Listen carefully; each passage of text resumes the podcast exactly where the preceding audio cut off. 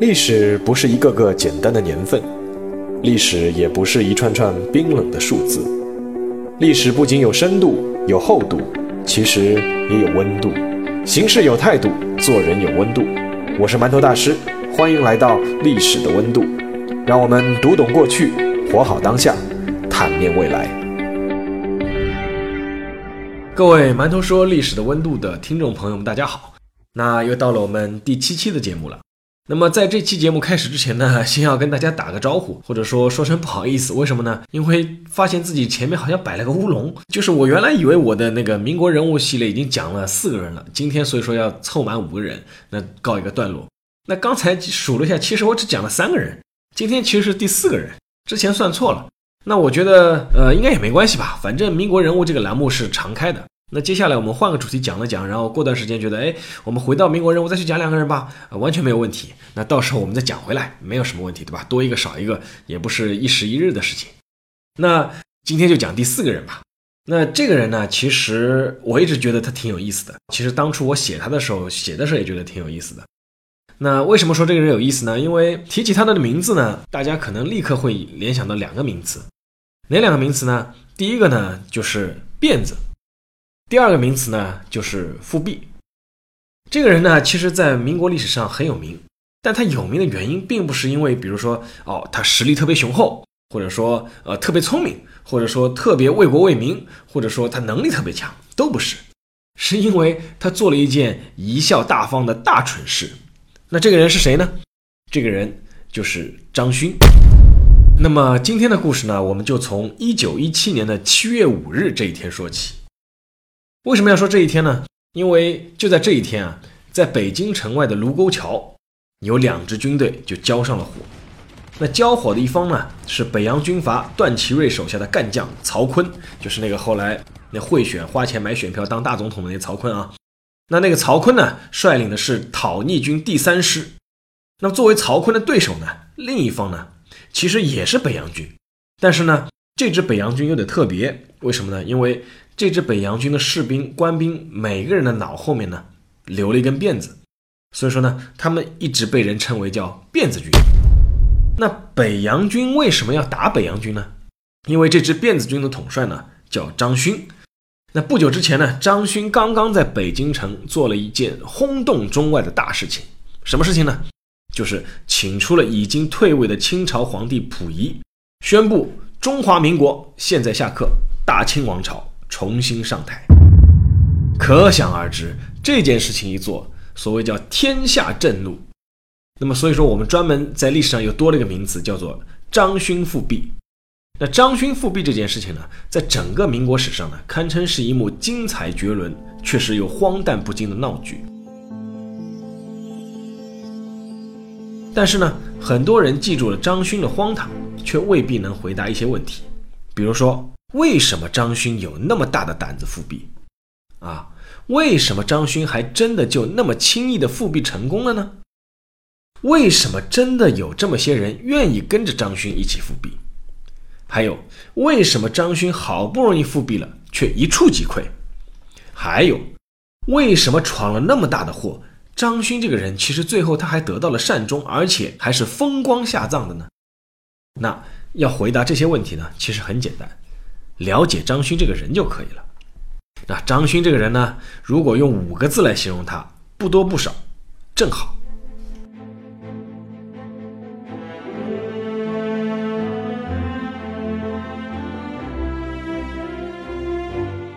那关于张勋的第一个字呢，是勇，勇气的勇。张勋字少轩，他是江西省奉新县罗塘乡赤田村人。生日呢是在一八五四年十月二十五日。那张勋呢，他的童年呢其实并不幸福。早年呢，他的父母就双双离开了人世，他是跟着爷爷一起长大的。那从小呢，爷爷就给他讲的是各种忠烈的故事。所以，我们看啊，一个人小时候读什么书、看什么书，确实会对他长大以后的三观呢产生一定的影响。那在一八六零年，也就是张勋才六岁的时候，当时大家都知道嘛，太平天国嘛，对吧？那太平军的一支残部呢，占领了张勋的家乡凤新县，然后在这个过程当中呢，张勋的爷爷呢就被太平军给杀害了。然后张勋呢就从此就成了一个孤儿。后来呢，他被一个姓许的退休官员收留，在二十岁的时候呢就被推荐入伍，就当了兵。当时啊有一句话叫做什么呢？叫做“宁为百夫长，胜作一书生”。百夫长就是部队里面一种官衔嘛，对吧？当然了，我们说“宁为百夫长，胜作一书生”，其实呢，他也算不上什么叫投笔从戎，对不对？因为他本来也不算个书生，他也就是陪那个许家的少爷呢读了几年私书，而且呢，他最感兴趣或者说留下最深刻印象的呢，也就是那些忠烈故事。然后呢，就到了一八八三年。中法战争爆发了，张勋呢，当时跟着湖南巡抚叫潘鼎新，就进入了越南。当时越南是中国的清朝的附属国。那在整个过程当中呢，张勋呢表现出了不错的能力。那比如说挣钱不慌，听令到位，而且呢，尤其是对这个上司啊潘鼎新，他是照顾的非常到位。所以说呢，他很受潘鼎新的赏识，在这个战争过程中呢，就被升为了六品管带。应该说他拥有了第一步往上爬的一个奠基石。然后呢，就到了一八九五年的中日甲午战争。那在这场战争当中呢，其实，在甲午战争给我们的印象好像是清朝的军队那一败再败，一败涂地，对吧？包括北洋水师也好，但其实当中还是有一些比较小的，应该不影响全局的一些胜利的。其中就比如说张勋当时在东北，他率了一千多名骑兵在大沙岭就阻击日军，而且张勋呢在整场战役当中呢，他身先士卒，死战不退。在和日军激战了三天之后呢，成功击退了日军的进攻。那经此一战呢，张勋就声名鹊起。一个说法呢，就开始慢慢在清朝的部队里面流传起来。那个说法是什么呢？就是一句话，就是张勋的部队战斗力最强。然后呢，就到了一八九五年十月，当时的袁世凯就受命要组建新军了嘛，开始小站练兵。那练兵就需要人才，袁世凯就忽然想起，哎。好像有一个打仗不要命的人叫张勋，于是呢，袁世凯就把张勋呢招到了自己的麾下，给了他一个营长的职位。好，从此以后，张勋呢就开始进入了中国当时最大的军事集团——北洋军。那么，我们说张勋到底有多勇呢？举个例子，一九一一年辛亥革命的时候，全国革命党人群起响应。那当时其他省份的清朝将领呢，大多也就是，哎呀，你看革命烈火已经熊熊燃起了，对不对？大多就是顺水推舟，要么宣布独立，要么呢就意思意思打两枪就撤退了算了。但是当时身为江南提督的张勋呢，却坚决不投降，而且呢是死守南京。当时革命党阵营攻打南京的呢是士气旺盛，而且战斗力也不算低的叫江浙联军，但张勋居然硬碰硬死扛了整整一个月。导致呢，南京战役呢成了整个辛亥革命中呢最惨烈的一场战役之一。所以说，有的人呢说张勋是平步青云，但是一没文化，二没背景，三没钱财的张勋，能够后来爬那么高，哪有那么容易？没有点拼命三郎的狠劲，张勋是绝对冒不出来的。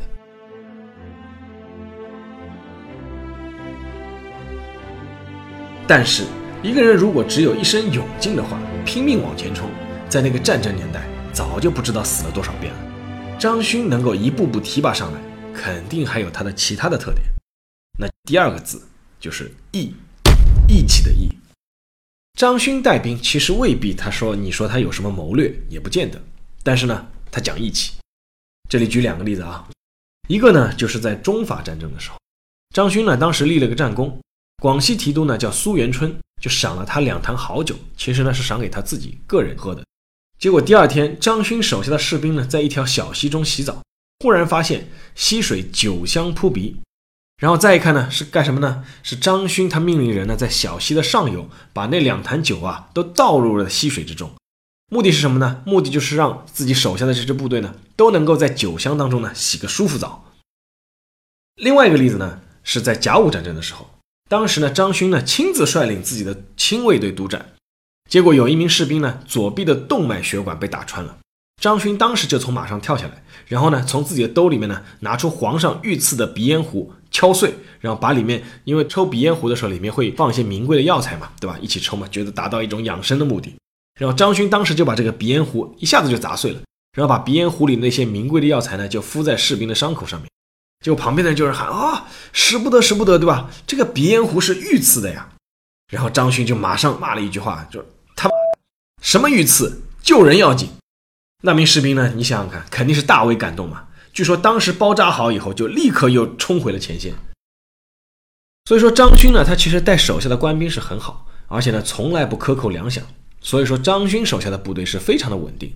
但是呢，这个事情呢到后来又有点发展过头了。为什么呢？因为张勋对自己部下好嘛，然后越来越好，就发展到了一种纵容的这种地步。所以说张勋的部队啊，后来他的军纪是非常差的，而且他到哪里，张勋的部队是对老百姓的奸淫掳掠是经常发生的，名声其实是非常不好。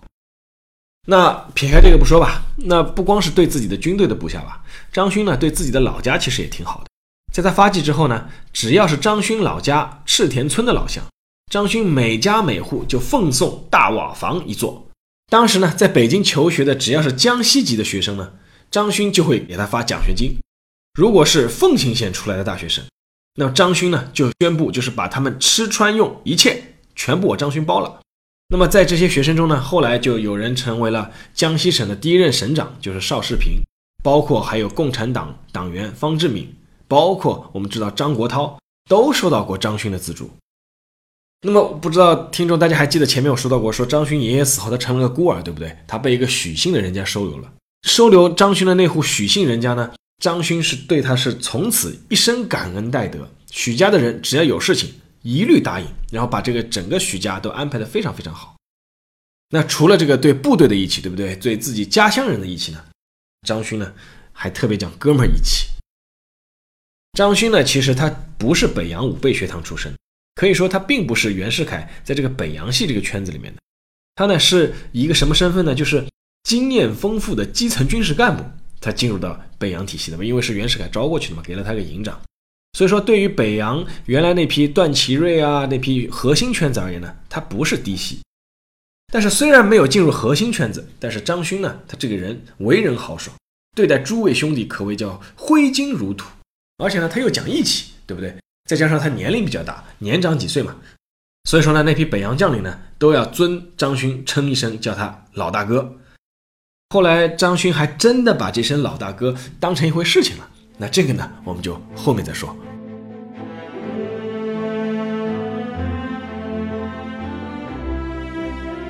好，那么我们看张勋叫有勇有义，他是不是还缺了个什么？没错，接下来就要说到他第三个字，就是忠，忠诚的忠。那这个忠字呢，可以说是影响了张勋的一生。之前呢，我们说过，对吧？童年时那些忠烈故事呢，深深影响到张勋。所以说呢，他入伍以后呢，又勇又忠，这也是他很快提拔的一个重要的原因。不过呢，张勋既然进入的是袁世凯的北洋集团，应该对袁世凯忠心耿耿，对不对？他为什么对大清王朝如此肝脑涂地呢？这个事情呢，要怪的话呢，其实还是得怪袁世凯。为什么呢？因为在一九零零年。就是八国联军打进北京城的时候呢，慈禧我们都知道带着光绪就仓皇出逃了嘛。后来发现，对吧？杨大人并没有打算治他的罪，所以说呢，又班师回朝。那当时呢，负责接驾回京的呢，就是张勋。他当时呢是被袁世凯派来执行这个任务的。当时张勋的军衔呢，也就是个团长。好，大家想一想，能有机会服侍当今圣上，还有比圣上还要圣上的太后。那还了得吗？对不对？张勋呢，在这个过程中一路上是鞍前马后，照顾的无微不至。晚上呢，还要亲自为慈禧站岗，结果呢，就给慈禧留下了非常好的印象。你想想看，慈禧是怎么样的人物，对吧？国难当头，最难找的人就是忠勇之人。所以说呢，慈禧呢也一直对张勋多有奖赏。结果这个就让张勋受宠若惊，从此呢就以能护卫皇室为荣耀。那到了一九零八年，我们都知道光绪和慈禧呢，在两天之内呢就相继去世。据说啊，当时张勋是长跪痛哭整日，两次流出的眼泪呢，都说是血水。那三年之后，一九一一年，当时已经五十七岁的张勋呢，就被任命为江南提督。虽然这一年我们都知道，对吧？武昌起义了嘛，那大清王朝在这一年即将走向终点。所以说呢，此时一个提督呢，与之前那个权倾朝野的一个提督，这个分量呢是不可同日而语的。但是我们要想想，对于平民孤儿出身的张勋而言，能够在短短的时间内就升任到提督，那也是光宗耀祖的大事情。所以说，武昌起义之后，张勋当时我们前面提到率部死守南京，固然说明他很勇敢，对吧？其实也说明他很忠。为什么呢？因为他必须要效忠清王朝，因为那是曾经给予他一生荣耀的恩主。如果大清亡了，你说谁还会认他这个提督呢？那么，其实张勋虽然死守南京一个月，但是最后还是战败了嘛，所以说就撤退了。那张勋从南京后来就退到了徐州，从此呢就割据一方。那么在这样的一个情况下，怎么还能体现他一颗忠于大清的心呢？于是呢，他就下令自己的部队呢一律不许把辫子给剪掉。所以说，张勋的部队从那个时候开始就被称为是叫辫子军，而他自己呢就被称为叫辫帅。那如果说张勋只有勇义忠三个字，那么他这一辈子呢，也就是在徐州念叨一些皇恩浩荡啊，也就这么过去了。但是他最后还是被历史记上了一笔，为什么呢？因为他偏偏还有第四个字，那就是望，就是那个望字尊大的妄。张勋的这个妄呢，不仅影响了自己，也深深影响了中国的近代史。我们先来看看当时的背景啊。那一九一七年，袁世凯已经去世了嘛？那袁世凯去世以后呢，留下了巨大的权力真空。当时握有实权的北洋之虎段祺瑞，他就把徒有虚名的大总统的位置呢，让给了黎元洪，自己呢占了国务院总理的位置。这个关于这个，我们上一期讲黎元洪的时候也有讲到，对吧？黎元洪其实已经被排挤出去了。那么当总统呢是占了法统，但当总理呢是领了实权。所以说，当时民国历史上著名的叫府院之争，就是总统府和国务院之间的争斗，就由此展开。结果呢，为了中国是否要参加第一次世界大战，是不是要向德国宣战，这两股势力呢就彻底闹翻了。段祺瑞呢，结果宣布就辞去国务院总理的职务。段祺瑞他是支持向德国宣战的，黎元洪当时是反对的。当时呢，其实明眼人一看就知道，黎元洪和段祺瑞两个人在台面上打架，对不对？背后其实肯定有很多股势力在博弈的，这个水是非常深的。但是只有一个人，他就敢大大咧咧站出来说：“哎，你们都别吵了，都听我来说几句。”那这个人是谁呢？这个人就是张勋。张勋呢，他一不是北洋嫡系，二呢也不是北洋军阀里面实力最强的，当时他手里只有两万五千个人左右。三呢，他也不是北洋军阀里官最大的，其实他当时的官衔呢，也就是个安徽督军。但是呢，张勋这个人他就敢当这个老大哥，他就敢在徐州也先后召开四次各省督军会议，最后呢受众人所谓的推举，他还敢当上一个叫十三省督军总盟主，他反正自我感觉好嘛。结果呢，他就以这个总盟主的身份呢，就向北京就发声音了，说：“哎，都不要吵，让我来调停一下。”那你说张勋是不是他真的傻？哎，他自己不这么认为。他自己是有他自己的雄伟计划的，什么呢？那就是要借调停之名呢进入北京，然后呢就是迎出溥仪，恢复整个大清王朝。但是你说他不傻吧？他还真的有点傻。为什么呢？因为他总觉得自己的这点小九九啊，人家是不知道的。就算知道，你们肯定也是拥护我的。为什么呢？因为他按照自己的想法嘛，对吧？皇恩浩荡啊，对吧？谁不念恩呐？你们难道都没有点良心吗？你们摸着自己的良心，难道不会感到疼吗？那么他呢，就把自己的这些想法呢，在当时的那个督军会议上面，就和徐州的自己那些所谓的生死兄弟，就是那个各省的督军啊，都交了一个底。结果听了他这个想法以后呢，有的人呢默不作声，有的人呢说啊啊，嗯嗯，是是是，有的人呢就笑笑，就不讲话了。结果呢，在这个十三省督军的代表里面呢，有一个人呢就动了心思。这个人叫谁呢？这个人叫做徐树铮。他呢，其实当时是段祺瑞的心腹谋士。徐树铮这个人呢，在民国其实也是个响当当的一号人物。他呢，后来做到过国务院的秘书长。其实当时整个中国收复外蒙啊，徐树铮在里面是起到了非常关键的作用。但是他后来因为各种原因嘛。被冯玉祥给派人枪杀了。以后有机会我们再专门说一个徐树铮。那在当时段祺瑞看来呢，张勋这个人要复辟，简直就是痴人说梦。但是徐树铮呢就劝段祺瑞说：“哎，你可千万不要去阻止他，对吧？让他去说，让他去做，千万不要阻止这位老大哥。”这个其实就是张勋，我们说他这个妄啊，妄自尊大的妄，妄的地方什么呢？他觉得自己呢把自己的忠义大旗一举。天下肯定群起响应，对吧？所谓叫天下苦共和久矣，辛亥革命以来那么乱，对吧？你们肯定还是希望恢复到王室的嘛。所以说他觉得天下肯定群起响应，但他根本就料想不到，人家不会响应倒也算了，还准备把他当棋子用。结果呢，段祺瑞是在徐树铮的建议下啊，就非常支持张勋，对吧？进京，对吧？调停，然后把溥仪迎出来，重新恢复大清王朝。段祺瑞说：“我肯定支持你，对吧？我是你最坚强的后盾。”结果。一九一七年六月三十日，张勋呢就率领他的五千辫子军就进京调停，就调停什么呢？调停所谓的府院之争。结果他进北京以后，屁股还没坐热，六月三十号进去的啊，七月一日凌晨三点，他就去了紫禁城内的养心殿。当时呢，张勋就对了，其实那个时候才十二岁，他就对着十二岁的溥仪就三跪九叩，叫恭请皇上复位。那溥仪呢，当时在他的师傅叫陈宝琛。那在陈宝琛的教导下呢，先是推辞了一次，然后呢叫勉为答应，就勉强答应，宣布呢共和解体，自己呢亲临朝政。那皇帝亲临朝政了，对吧？让我当皇帝的人肯定得重赏呀。所以说张勋呢之后就被封为叫议政大臣兼直隶总督兼北洋大臣，顺带呢还要被封个叫忠勇亲王。得了那么大一串的那个头衔之后呢，他就得意洋洋的通电全国，宣布啊，中华民国解体，各地呢应该重新悬挂黄龙旗。啊，这里面还有个小插曲啊，就值得一提的呢，就是张勋在复辟前呢，还请来了之前在海外流亡的叫谁呢？康有为一起造势。那康有为呢，当时其实是典型的已经是保皇党了嘛。那么在复辟之后呢，康有为是满心以为自己会受封一个官位，叫什么呢？叫内阁大学士。结果我们都知道，对吧？整个戊戌维新嘛，其实整个清王朝对康有为是恨之入骨的。然后呢，就找了个借口，什么借口呢？说起来也挺有意思的。他说，在本朝啊，从来没有出过不长胡子的内阁大学士，所以说呢，康有为没有资格。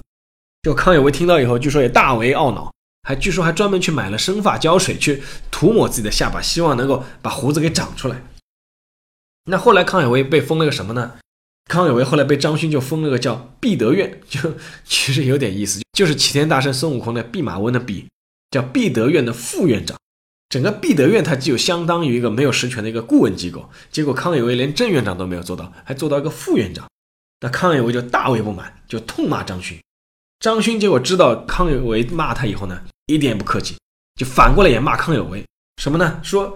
这个人什么事情都没有做，回来了就想捞个大官，天底下哪有那么便宜的事情？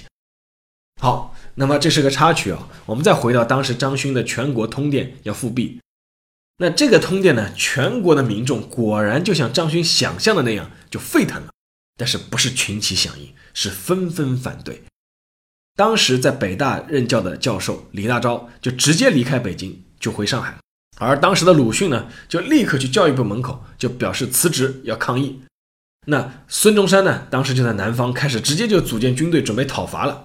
包括上期我们讲那个黎元洪，他被封了一个一等功。黎元洪总是要被封一些非常好像非常高的这个头衔，结果呢，黎元洪就死也不肯接受，结果呢就躲起来了。那么在诸多接受张勋封号的这些人中呢，当初支持张勋复辟的那个段祺瑞呢，其实也接受了一个很好的封号。但是这个段祺瑞是不会躲，但是他也不接受。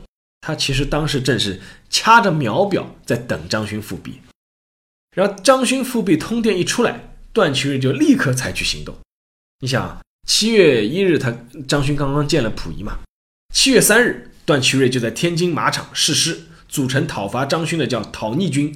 七月四日呢就发布了讨逆檄文，七月五日就直接开到北京附近，就和张勋的辫子军就开始交火。结果面对全国上下的一片反对声音呢，张勋这个人反而大吃一惊，他完全出乎自己的意料。他想，哎，你们当初不都是默认的吗？尤其是这个段祺瑞，你当初不是说要支持我的吗？哎，怎么我一复辟以后，你说翻脸就翻脸了呢？段祺瑞才不会管这些，对吧？这时候已经属于机不可失的时候了。从七月五日两军交火开始，只打了一个礼拜，辫子军呢就全线崩溃。当时不少张勋的士兵呢，就自己割了辫子就去投降了。张勋自己呢，一开始还死撑着在自己的宅子里面就不肯撤，然后他就依靠自己的亲卫队嘛，要做最后的抵抗。结果段祺瑞呢，就吩咐手下的官兵打一排空心炮弹进去。不过呢，在这批空心炮弹里面呢，有一颗是放了实弹，结果那颗实弹呢，炮弹一响，就把张勋院子角落的一个屋角给炸塌了。那结果这发炮一打过去之后呢，张勋呢就决定放弃抵抗，就撤出了自己的宅子，躲进了荷兰领事馆。那张勋一走呢，溥仪皇帝手下又没有兵，对不对？随即又只能宣布重新退位。那整个复辟行动前后加在一起，满打满算，一共是十二天。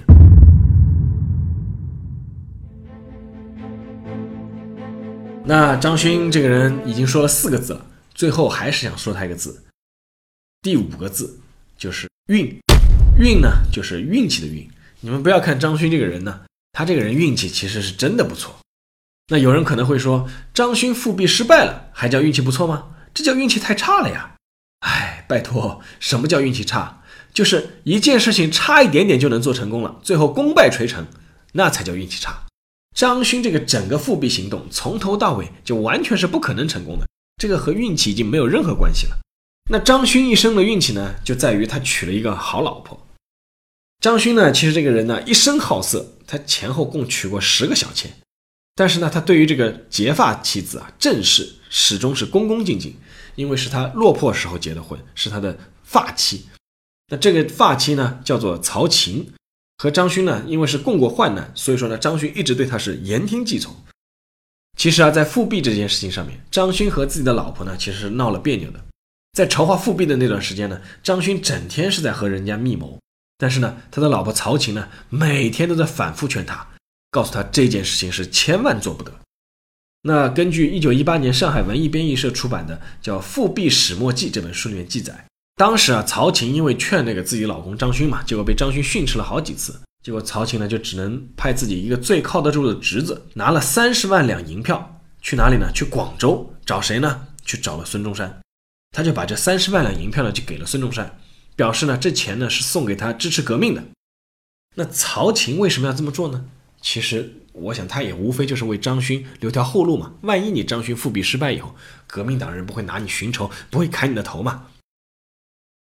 那十二天的复辟失败以后呢，其实当时北洋军阀也没有拿张勋怎么样。说穿了呢，大家也都知道他就是个愚忠的妄人嘛，就是对他是监视居住。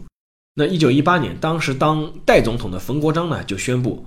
特赦张勋，就从此呢就恢复了他的自由，只是呢你就不要管政治了。那张勋呢，其实那个时候要管政治也也管不到了，能力也不行了，对吧？就是他恢复了自由之后，他没钱怎么生活呢？结果呢，还是要靠他的老婆曹琴啊。这个曹琴啊是极其的精明能干，而且特别会投资理财。他把张勋那些年积攒下来积蓄啊是盘得风生水起。你们可能不知道，张勋晚年生活啊，他是在天津嘛。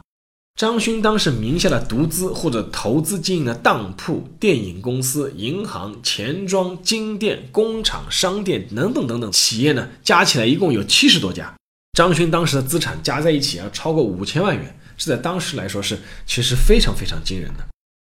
那当时在天津的张家，这个家里面他用人就有一百多个，其中包括花匠、木匠、厨子、司机、丫鬟、仆人，分门别类。而且每天张勋吃的、用的、抽的，无不精细奢华。张勋这个人有个爱好，他喜欢看戏。然后每年的三节两寿，张家肯定是要搭台唱戏的。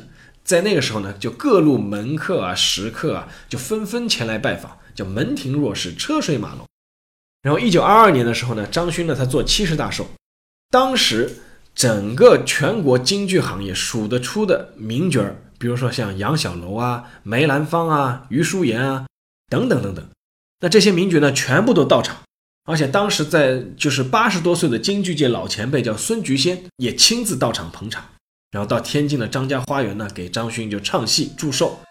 当时光这个孙菊仙的出场费，张勋就甩出了整整六百大洋，所以我们可想而知当时梅兰芳、杨小楼拿的出场费多少。结果这六百大洋把那个孙菊仙感动的是老泪长流。当时说了一句话，这句话叫什么呢？叫“懂戏者张大帅也，知音者张大帅也”。可以想想，可见当时对他的啊感激之情啊。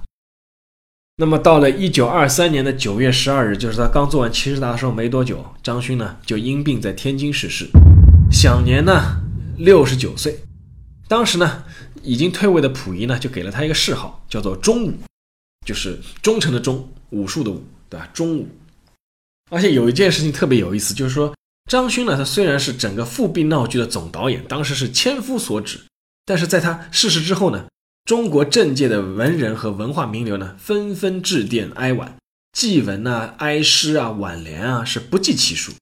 无论是黎元洪还是段祺瑞，无论是冯国璋还是张作霖，都对张勋的这个忠，这忠诚的忠啊，大加赞美。张勋的葬礼呢，据说是花费了十万大洋，他的棺材呢是最后是运回老家江西奉新市安葬的。当时那个棺材运回那个路上，无数的江西百姓就自发相送，成为当年在江西地方上最为轰动的一件大事。大家可能运送棺材的时候不知道的时候，还以为在运送谁的棺材，对吧？就应该说啊，就是那个拥立溥仪复辟的那个张勋。那肯定很多人还就很纳很纳闷，为什么那么多百姓自发相送呢？那也从一个侧面说明，对吧？张勋那个时候确实给老家捐了不少钱，那老家的很多老百姓还是得了他的好处的嘛？觉得。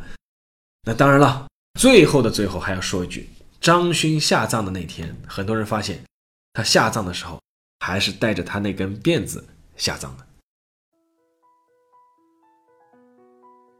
好了，到了馒头说的时间了。那接下来说说自己的看法吧。那其实这里要说一个小故事，就是什么呢？就是张勋复辟那十二天前后啊，那个那个时候的北京城其实是很有意思的。那当时张勋是宣布复辟以后呢，那个北京的街头巷尾呢都在传啊，大清朝又回来了。那那些满清的遗老们呢，就兴奋地走上街开始庆祝。当时北京城呢有两类商店，立刻就是被卖到脱销。一个呢就是卖黄龙旗的商店，另外一个呢就是卖假辫子的商店。据说当时的假辫子因为买不到嘛，最后价格能喊到三两银子一根，那已经是很贵了。结果还买不到，黄龙旗最后就全部卖完了嘛。很多人就把纸糊一下黄龙旗就挂在门口，就算哎敷衍了事就算了。结果十二天一过呢，整个情况又逆转，街头巷尾又开始传啊，大清的皇帝又退位了。然后呢，那些满清遗老呢又消失得无影无踪。满大街的黄龙旗又被拉了下来，马路上到处都是被人踩在脚下面，没有人肯去捡的那些假辫子。那我们都知道，清末民国他是有个名人，我们叫他怪儒啊，就是儒家的儒，叫什么呢？叫辜鸿铭。这个人呢，据说精通是九国语言，是可以说他应该说是叫学博中西了。但是呢，他一直留着一根辫子不肯剪。结果后来他到北大去上课，因为他留辫子嘛，所以说一进课堂就被很多北大的学生就给嘲笑。然后呢，辜鸿铭就对所有的学生就说了这么一句话，他说什么呢？他说：“我头上的辫子是有形的，但是呢，你们心中的辫子是无形的。”那我想这句话不仅是当时适用，可能放到今天的某些场合、某些时候也是适用的吧。好，那么今天的节目就到这里。如果大家对这些历史故事还算感兴趣的话呢，可以去关注微信公众号“馒头说”。那让我们下期节目再见。